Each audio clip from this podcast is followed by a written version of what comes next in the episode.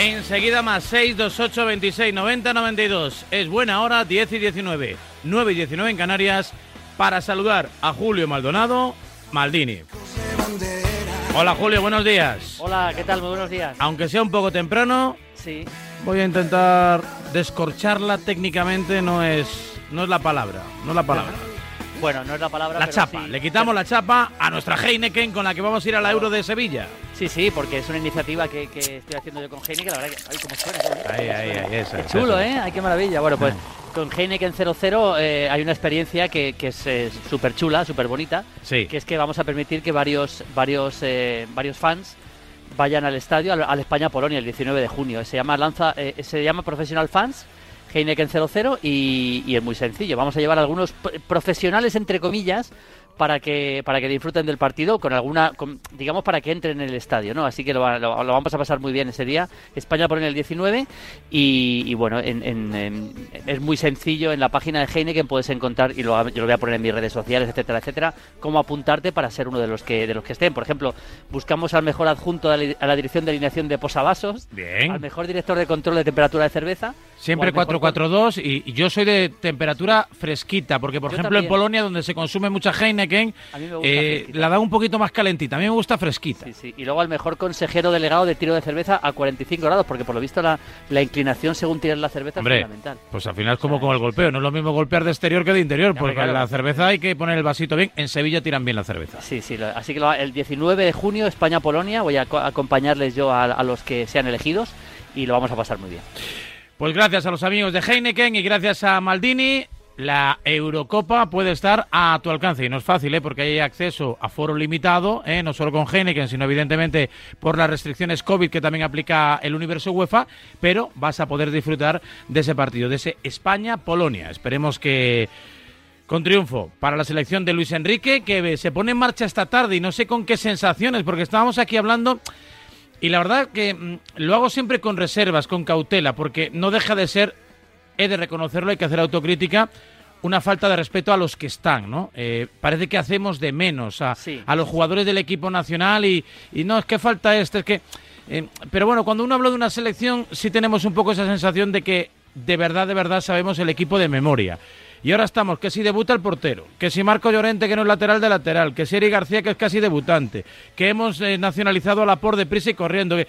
Entonces, así, esos primeros cinco nombres de la alineación, como que nos dan así un poco de. No son malos jugadores, claro que no, pero, digo, joder, es que, es que no los hemos dicho nunca. No, claro, hombre, dentro de la élite, eh, de la máxima élite del fútbol, porque para, llevar, para ir a la selección española es máxima élite del fútbol, lógicamente, pues eh, hay que reconocer que no es la mejor selección de los últimos tiempos de, la- de- de España, porque España ha pasado de tener futbolistas, digamos, entre los tres, cuatro mejores del mundo en cada puesto, porque aquellas selecciones de, de los tres títulos tenía Casillas, que era de los mejores porteros del mundo, si no el mejor, tenía a Puyol, tenía a, Ramos, tenía a Piqué, que eran tres de los cinco o seis mejores defensas del mundo. Luego tenía a Busquets, que era el mejor mediocentro del mundo en aquel momento.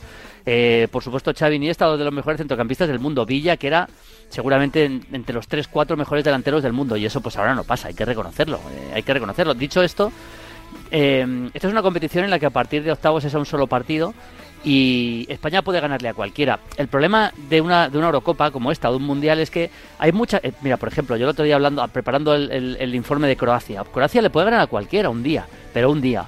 O dos días, a lo mejor, si te sale todo. Pero claro, para ganar un torneo como este hay que ganar cuatro partidos de primerísimo nivel seguidos, ¿no? Y eso ya es lo que yo creo que España, pues seguramente no puede estar capacitado, le va a costar mucho más, o a Croacia, o etcétera, etcétera. Con lo cual, bueno, se puede esperar que España pueda ganarle a cualquiera, pero ganar el torneo, yo sinceramente lo veo muy difícil, muy, muy difícil. No, no me parece, me parecería una sorpresa, sinceramente, que España fuera campeón. Ahora mismo el debate en España está lógicamente en la convocatoria, que ya es inamovible. Tenemos 24 futbolistas en algunos nombres. Vamos a arar ¿no? las tierras eh, Sí, eurocoperas venga, con vamos. estos bueyes, pero la pregunta es así, echando un rápido vistazo a las elecciones que ya has podido cotejar y analizar un poco. ¿Hay muchos equipos que tengan tantos debutantes, no solo en la convocatoria, sino posiblemente en el 11? Eh, yo creo que no, la verdad que no, eh, no, no lo he mirado exactamente con lupa, pero yo creo que no, bueno, más allá de las selecciones más modernas. claro, hablamos de Portugal, eh, Francia, Bélgica, Inglaterra, Alemania. De las selecciones grandes, no. Es verdad que Inglaterra tiene bastantes jugadores jóvenes también. Eh, Italia tiene algunos debutantes, pero yo creo que tantos debutantes como España no. Yo creo que no. No, no. Estoy, estoy repasando aquí los grupos y yo creo que de las selecciones grandes eh, no hay tantos. Y seguramente tampoco hay tantas dudas en los once, ¿no? Que como con España. hay bastantes dudas. Hay tres o cuatro puestos que son seguros. Eh, pues Gerard Moreno es seguro que va a jugar, eso es, eso es evidente. Yo creo que Busquets es seguro también. Hay dos o tres puestos, pero vamos, hay bastantes más dudas que en el resto de selecciones. O sea, configurar el 11 titular de España ahora mismo es mucho más difícil que el de pues que el de Italia, que el de Bélgica, que el de Alemania, que el de, que el de Francia, por supuesto, que el de Inglaterra, que prácticamente cualquier selección. Eh, ¿Francia es claramente la mejor? Bueno, yo creo que está más o menos igual que Portugal. ¿eh? A mí me parece que Portugal tiene un equipazo. O sea, creo que son las dos mejores con, con cierta diferencia sobre el resto. Que luego, dicho esto, ya vuelvo a decir lo mismo. A un partido pues puede llegar, pues yo que sé, Bélgica y le puede ganar perfectamente a cualquiera de las dos, o España, pero creo que, creo que, por ejemplo, Portugal, línea por línea, si analizamos la selección portuguesa, te das cuenta del nivelazo que tienen. A ver, Rui Patricia es un buen portero, bueno, eh, tampoco es de los grandes, grandes top de Europa, pero, pero es un buen portero. Y luego, eh, fíjate la pareja de centrales que tienen, ¿no? Con, con, eh, con Rubén Díaz y con Pepe, por ejemplo, que están en un gran nivel y luego los laterales que tiene, sobre todo Cancelo juegue donde juegue, y luego en el medio campo, pues más allá del medio centro defensivo, que ahí tiene muchas opciones, y meter a Danilo, que es más defensivo, meter a Rubén Neves, que es un poco una mezcla, pues eh, empezamos a contar a, Bruno Fernández, que es de los mejores centrocampistas del mundo. Empezamos a contar a Bernardo Silva, a Moutinho, todavía que tiene bastante recorrido. Y luego arriba tienes a Cristiano Ronaldo. Es que, es que es un equipo que línea por línea es tremendo. Y luego Francia, por supuesto, ¿no? Francia también. La llegada de Koundé creo que le da muchas más alternativas. El otro día debutó Cundé como lateral derecho en la segunda parte contra Gales, le da más alternativas a, Francia y luego a partir de ahí pues eh, con Kanté como está, con Pogba que creo que de interior va a rendir bien, Rabiot está bastante bien y por supuesto arriba. Es que Francia es un equipo que te puede jugar en un 4-3-3 sin extremos con eh, o un 4-2-3-1, mejor dicho, sin extremos, como es el otro día, metiendo a, a Griezmann por detrás de, de, Benzema y luego y luego meter a Mbappé. Eh, es que es, tremendo. Y luego te puede jugar con extremos que son eh, jugar con, con em, por ejemplo, con dos, con dos extremos puros, como son Coman por un lado, em, eh, es, que, es que es un equipo, y Dembélé por otro, es un equipo que te puede machacar en, en distintos registros, distintos estilos. ¿no? La verdad que completo, versátil y ya veremos qué jugo es capaz de sacarle Didier de Sams, que últimamente está ahí en todas las salsas como el perejil, ¿no? Entre el perdón A, a, Benzema y el recadito a Lapor por aquello de la nacionalización y de si tenía o no tenía mucha información. De los rivales de España vamos sabiendo algo. Vimos el otro día Polonia con Rusia, por ejemplo, tablas en el marcador. También Suecia, ¿no? Tuvo partido con Noruega o Finlandia, no sé contra quién jugó. Contra Finlandia, ganó 2-0. Sí, pude ver los partidos. La verdad que Suecia hizo un partido bastante, bastante razonable. Es que tampoco tenía un rival muy potente. Claro. Y luego Polonia sacó, Polonia empató a uno con Rusia, sacó un equipo con muchos suplentes, pero una cosa de Polonia, que marcó muy pronto, los primeros dos, tres minutos marcó, es un, fue un equipo con muchos suplentes, eh, Polonia también, o sea, fue un equipo con, eh, repleto, o sea, no fue un partido para ver el equipo titular, pero sí que me gustó una cosa con el equipo de Paulo Sousa, que es el seleccionador de Polonia, me gustó mucho la presión alta que hizo, o sea, hizo el primer gol de hecho es una presión alta perfecta que recupera la pelota y hace y hacer 1-0 Polonia, es decir, es un equipo que a falta de talento individual va, va a ser, yo creo que desde el punto de vista colectivo, un equipo que va a apretar mucho a España en la presión y eso a España le puede hacer daño, ¿eh? o sea, a mí Polonia no, me disgustó, con la pelota estuvo mal, pero sin balón eh, estuvo bastante agresivo y estuvo bastante bien. Venga, van llegando mensajes al 628 26 90 92. Todo el mundo quiere pasar consulta con Julio Maldonado Maldini. Antes, eh, em, tiempo tendremos, ¿no? De seguir analizando cosas de la, de la Eurocopa, de América, Copa América, el plante de Casemiro, tirando ahí de liderazgo con Brasil, eh, la polémica ayer con Uruguay, las palabras de Leo Messi, Argentina, Claudio Bravo que frenó eh, en Chile, ¿no? a, Leo Messi, ¿qué, te ha parecido? Bueno, pude, eh, comenté en Movistar el partido de Uruguay y luego vi el de Argentina, el Perú 0 Colombia 3 no lo he visto, empezó a las 4 de la mañana y sinceramente no lo he visto, lo, lo, lo veré, hay que intentar dormir un poco, lo veré grabado cuando pueda. Pero bueno, Argentina hizo una segunda parte bastante buena, con muchos debutantes, ¿eh? acabó con cuatro debutantes el partido, incluso los últimos minutos. Eh, pero creo que mereció ganar, creo que movió bien la pelota en la segunda parte. Bravo fue el héroe de, Chile con un par de paradas magníficas, un tiro libre en el primer tiempo a, Messi y luego al final fue ese, otro tiro libre de Messi que se marcha al palo. Argentina no jugó mal, Luego entró Correa en la segunda parte, mejoró un poquito cuando cambió de banda primero a Campos, que había empezado en la derecha, luego le puse en la izquierda y empezó a mejorar. Y a mí el equipo no me disgustó. Argentina, sin hacer un gran partido, no me disgustó. Luego acabó, bueno, De Paul fue titular, acabó entrando Ezequiel Palacios, acabó jugando Álvarez. Fíjate cómo acabó el equipo. Acabó con, con De Paul, con Palacios y luego con Julián Álvarez, que por cierto está jugando un gran nivel en River, con Messi, con Correa y con Lautaro. Es decir, un equipo mega ofensivo que mereció ganar y no pudo ganar. Y luego el partido Uruguay-Paraguay, la verdad que fue un partido Partido durillo, ¿eh? durillo. Fue muy duro el partido porque no pasó casi nada. O sea, eh, eh, en Uruguay totalmente. Bueno, ha habido se ha hablado más de, la polémica de la aplicación del VAR, ese pantallazo que en redes sociales ha denunciado tanto Godín como, como Jiménez, que, casi casi del partido en sí, ¿no? Bueno, dos cosas muy rápidas, Raúl. El, partido fue, fue, fue duro porque, porque es que no pasaba casi nada, porque es que Paraguay es un equipo que es un equipo con, con coraza, que cuando se pone a defender es que no hay manera de meterle mano porque además tiene centrales muy buenos. ¿eh? Valbuena me parece un gran central, el jugador del West Ham también. Es, que, es que es muy complicado hacerle daño. Y luego la maraña del medio campo que montó.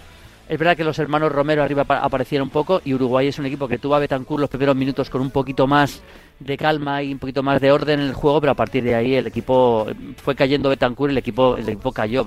Eh, Valverde estuvo muy mal y prácticamente no creó peligro. Fue un partido en el que se veía que jugaban dos horas más y no marca un gol nadie. Y en la jugada polémica eh, a mí me parece gol legal, sinceramente. Hay un, es un posicional, creo que es de Viña, el lateral izquierdo, pero si la pelota ni le pasa cerca. Y luego al final es un lado con Bar, a mí me pareció... Hubo dos jugadas polémicas, esa hay un una posible roja que eh, a, Vecino, el jugador del Inter, que también estuvo muy mal, pero a mí me parece que estuvo bien arbitrado, que no, era para roja la, jugada. Es una jugada en la que hay un balón dividido, levanta mucho el pie, baja el pie, baja la cabeza al jugador paraguayo y le acaba tocando en la cara eh, pero a mí no me pareció roja. Pero vamos, el partido fue bastante flojo. Y luego también le ganó Bolivia a Venezuela 3-1. Y esta noche tenemos el partido de Brasil y Ecuador a las 2 y media de la mañana, que es un partido bonito para ver. Y tanto, estaremos muy atentos y, muy pendientes, evidentemente. Eh, ahora estoy con el 628-2690-92. Antes una curiosidad, así a bote pronto, porque se ha hablado mucho ¿no? de todo lo que ha ocurrido en el banquillo del Barça con la, eh, finalmente, confirmación, ratificación de Ronald Koeman. Y hemos estado debatiendo en tiempo de la tribu un poco de esa especie de, esclavitud, de servidumbre obligada que se ha autoimpuesto el Barcelona con respecto al seguimiento del, legado de Johan Cruyff, ¿no? Y quizá el fútbol eh, esté yendo ahora mismo por, por, otro lado, ¿no? Y teniendo en cuenta además que no es fácil encontrar en el mercado ni a Chavis ni a Iniestas, ¿no? Que hagan apostolado de ese tipo de fútbol, pero independientemente de que no ha habido dinero para finiquitar a Kuman, ¿tiene la porta salvo Guardiola, claro, ahora mismo inaccesible, alguna posibilidad en algún entrenador de continuar con ese legado? Es decir, ¿hay algún cruifista en algún banquillo del mundo? Eh, Xavi Hernández. Para mí, Xavi Hernández. Yo, yo creo que... ¿Estuviste en su casa el otro día, por cierto? Estuve con él en su casa el otro día, sí. Estuvimos charlando mucho de fútbol. A mí, a mí la, eh, la, la sensación que me dio hablando con él, lógicamente no me lo dijo, porque al final soy periodista y por mucho que sea amigo de él, hay cosas que no me puede contar, pero, pero yo más o menos hablando con él intuí que, eh, que, como se ha demostrado, ¿no? Que, de momento no era el momento para llegar al Barça. Él se, volvía, se vuelve al SAD, a entrenar al SAD, y él ya me dijo que mira, que va a seguir va a seguir Kuman casi con total seguridad, como se ha confirmado. Pero yo creo que entrenar al Barça de todo temprano, yo creo que Xavi merece, sinceramente, merece una, una oportunidad, porque sí que es un poco ese legado. Y con lo que tú dices estoy de acuerdo, es decir, muchas veces no hay que ser no hay que ser tan cerril ¿no? con, con ciertas ideas. Eh, es verdad que el Barça es normal que el mejor Barça de la historia fue el Barça de Guardiola y que, ese recuerdo es inevitable, que fue un poco también el legado de Cruyff, el de Guardiola, por supuesto. También es verdad que ha habido momentos en el que el equipo se ha convertido más, más que en un en un, em, en un equipo de centrocampistas como el Barça de Guardiola, en un equipo de delanteros como aquel como, la MSN con Luis Enrique, ¿no? En, aquel equipo era más de delanteros que de centrocampistas, ¿no? pero, pero yo creo que sí que en algún momento, como dijo Ancelotti muy bien el otro día en rueda de prensa, el fútbol está cambiando mucho. Fútbol está cambiando y creo que en algún momento también tiene que empezar a adaptarse el Barça a eso. Vamos a ver, eh, si llega Vignaldum, hay una serie de jugadores más de ida y vuelta que en el fondo, por ejemplo, este chico Ilax, el chico de la cantera, pues representa un poco eso, ¿no? Un poco un cierto cambio de jugador más de ida y vuelta, que yo creo que con Kuman debería seguir teniendo cada vez más peso en el, en el, en el once. Bueno, pues a ver si lo consigue. Venga, mensajes que pasa la mañana y, no damos salida. 628 26 90 92. Aupa Maldini, Aupa Vasconia. Bueno, Aupa. sobre la selección, quería preguntarte, ¿no hubieses visto mejor eh, Marcos Llorente en su posición o incluso Aspilicueta que haga de central lateral y en vez de inventarse eso, llevar a Jesús Navas y, claro, pasando a Spilicueta al central, haber quitado a Ari García o a Laporte, es que no, no entiendo, no lo entiendo. Y lo de Sarabia, pues no, tampoco lo entiendo. Yo hubiese llevado a Canales. Bueno, esto, esto eh, eh, entiendo al oyente, esto es como todo, somos 40 millones de seleccionadores, pero uno tiene que tomar la decisión. Si hubiera llevado a Navas, estarían los que dirían, pero ¿por qué no? ¿Por qué tal? Porque ¿Para qué llevas a Navas si puedes poner las pelicuetas de lateral? Es que al final... Pero bueno, eh, a ver, yo creo que Navas ha llegado agotado al final de temporada. De hecho, es por lo que no está en la selección. Ya te lo digo yo, seguro. 100% es porque ha llegado agotado al final de temporada. Y, y, Luis Enrique no le ha visto físicamente como para estar, para estar en esta concentración. Y es verdad que Aspilicueta puede ser lateral derecho. Yo A mí lo que no me convence es Marco Llorente de lateral derecho porque además se ha demostrado en algún partido que ahí no ha jugado bien con la selección.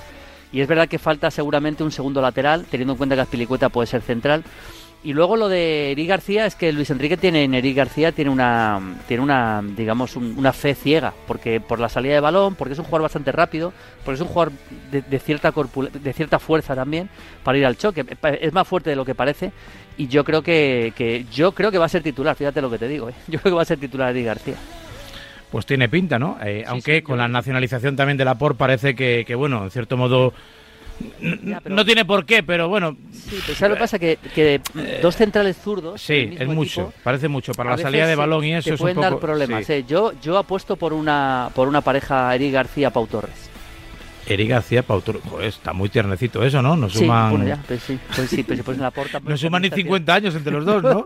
también la porta está tierno, digamos, a, nivel de selección. No es que esté tierno, es que debuta, ¿no? O sea que... Es verdad, pero bueno, ha jugado un pelín más, ¿no? Y sobre todo en partidos más trascendentes. Venga, mensaje 628 26 90 92. Buenos días, Julio. Es una preguntilla. Eh, ¿Cómo le vendría De Paul, jugador del Udinese, interior derecho, parece, al Atlético de Madrid? Porque creo que en esa posición juega Marcos Llorente y no sé si tendría sitio o, podría jugar en otras posiciones. Muchas gracias, buen día. Bueno, de hecho, ayer, por ejemplo, con Argentina jugó mucho más centrado, jugó Di María en la derecha. lógicamente, De Paul es muy distinto a Marcos Llorente. Yo creo que eso no quiere decir que Marcos Llorente se vaya a quedar fuera, ni mucho menos. Haremos las Leties Marco Llorente y 10 más. O si me apuras, Llorente, Suárez o Black y 8 más. Pero vamos, Llorente es titular indiscutible. De Paul puede jugar por dentro, claramente. Es un jugador para combinar mucho más, que tiene llegada, pero jugaría más por dentro. Más una posición ahí como de interior o incluso casi segundo punta, un poco más retrasado. Yo creo que no, no, no chocan, no chocan. Mensaje 628 26 90 92. Hola Maldini, fenómeno, buenos días Varela. A ver, para Maldini, ¿Cómo le explicarías a alguien que le gusta el fútbol y que sigue el fútbol, pero, de fuera de aquí, claro, pero eh, no conoce el Athletic Club de Bilbao? ¿Cómo le explicarías lo que hace año tras año? ¿Cómo, ¿Cómo se lo explicarías en una liga como la española? Y en Europa, claro. Un saludo. Pues eh, me parece muy bonito esto que me pregunta el oyente. Eh, el fútbol es también eh, sinónimo de pertenencia, ¿no? Y creo que los hinchas del Athletic Club lo tienen grabado con toda la... Yo le explicaría, mira, esto es un equipo singular, un equipo gigante, un equipo que tiene una particularidad muy especial que me parece maravilloso, que es que solo, solo digamos que se nutre de jugadores de una zona muy determinada y con eso solo con eso, es decir, con un mercado tan tan tan tan, tan, tan mínimo, porque es que yo siempre le digo a Rafael Corta que de director deportivo él con bici le vale, se no hace falta que coja, que casi no hace falta ni que coja un, coche, ¿no? Eh, con eso consigue ser uno de los tres equipos, si no me equivoco, que jamás ha bajado a segunda división. O sea, me parece magnífico lo del Athletic Club. Y tanto. Eh, caso único prácticamente en el. Sí, hay un caso, hay un par de casos. Está Chivas en México, que solo lleva, pero solo lleva mexicanos. que no, o sea, Chivas en México solo utiliza jugadores mexicanos, porque México es muy grande. O sea, es que esto es mucho más, esto es mucho más reducido, ¿no? Luego hay un equipo en Ecuador, no sé si es no recuerdo si es no, Barcelona, no. Hay un equipo ecuatoriano que también solo tiene ecuatoriano. No recuerdo cuál es exactamente. Pero pues lo buscaremos. Filosofía única, sin parangón y que debería ser más imitada. Si no, a lo mejor tan en extremo, bueno, pues de una forma bastante radical. Mensajes, venga, para ir cerrando este tiempo de consulta con Maldini y su ranking particular cada viernes aquí en el Prime de A Diario. Hola, buenos días. Buenos días. quisiera hacerle una pregunta a Maldini.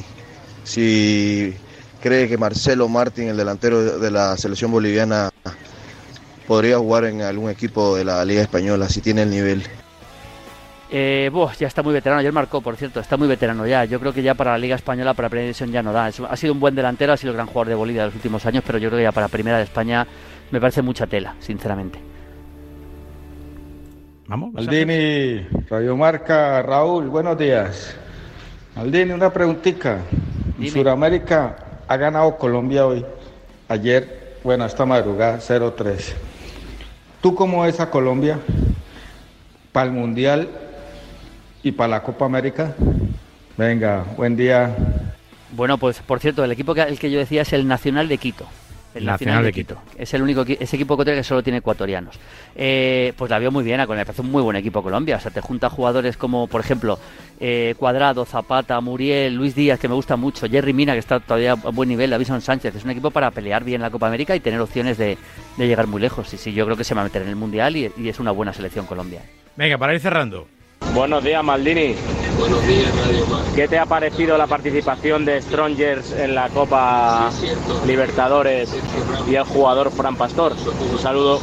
Pues mira, eh, Oye, te escriben mucho los seguidores, fans, bueno, y aparte eh, gente propia, ¿no? De, de, Hispanoamérica, tiene mucho tirón, ¿eh? Sí, sí, sí, sí, tiene mucho tirón. Sí, ya ya te digo que tenemos que hablar más de la Copa Libertadores y luego, sobre todo, cuando llegue la Copa América, eh, si se juega, ¿no? Me imagino que se acabará jugando, ¿no? Entiendo que sí, ¿no? Tenemos que hablar bastante. Bueno, ha, sido, ha sido una catástrofe los dos equipos bolivianos, tanto en Copa Libertadores como en Copa Sudamericana. Han terminado todos últimos y han sido eliminados todos. o sea, hay buen nivel, por lo que vemos, ¿no? Yo no sé si, si este oyente lo decía un poco medio de recochineo, pero han estado muy mal todos los equipos. Y bueno, Frank, Frank Pastor, hay que recordar, es un chico que es, que es español, que está en 10 tronjes, y bueno, ha jugado, pero, pero desde luego ha estado, ha estado como todo el equipo bastante flojo, la verdad.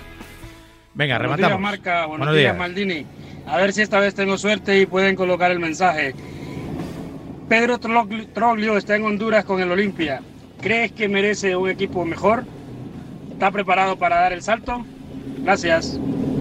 Bueno, yo como... Pedro Troglio, el compañero de Maradona de la selección. Os tengo que decir sinceramente que no he visto jugar últimamente al Olimpia de Honduras. Tengo que decirlo, que no, da la vida para, para estas cosas. Llega un momento que ya es imposible pero pero a mí yo al Pedro le, le, recuerdo mucho del Mundial del 86, es un, es eh, un, jugador que siempre me ha gustado mucho, con lo cual ojalá tenga una oportunidad en Europa, ¿no? Por cierto, que este, esta semana se han jugado también las semifinales de la de la CONCACAF y México le ganó a Costa Rica y jugaban también Estados Unidos y Honduras, que también fue muy tarde.